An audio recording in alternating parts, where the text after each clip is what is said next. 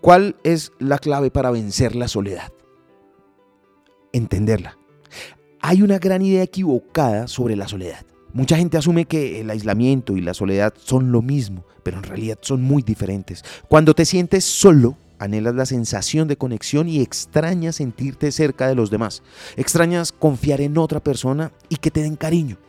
El doctor Vivek Murthy en su libro Juntos, el poder sanador de la conexión humana, identifica tres tipos diferentes de soledad. El primero es íntimo o emocional. Este tipo de soledad es cuando anhelas una pareja íntima en tu vida o simplemente alguien con quien hablar sobre cualquier cosa que te esté molestando. El segundo tipo es la relación o soledad social. Este es el sentimiento de anhelo de una red de apoyo. Y el tercero es la soledad colectiva. Este es el sentimiento de querer estar dentro de una comunidad de personas. Todo el mundo necesita los tres en su vida hasta cierto punto. Cuando te sientes solo durante un periodo prolongado de tiempo, tu mentalidad comienza a cambiar drásticamente. Empiezas a preocuparte de que siempre estarás solo y de que simplemente nunca encajarás.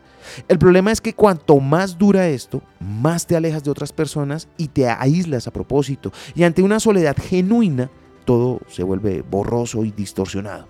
Empiezas a creer que no puedes quererte y que hay algo mal contigo, que nunca tendrás compañía. La verdad es que simplemente necesitas concentrarte en las cosas correctas. Pero esto es quizá lo más importante que puedo decirte. La relación más valiosa que tienes en tu vida es contigo mismo a menos que te vuelvas a conectar con tu ser interior y conozcas tu propio carácter de adentro hacia afuera, tendrás dificultades para conectarte con otras personas a tu alrededor de una manera genuina. Es fácil perder de vista quién eres cuando estás constantemente tratando de encajar. Lo más importante que puedes hacer es ser tu mejor amigo.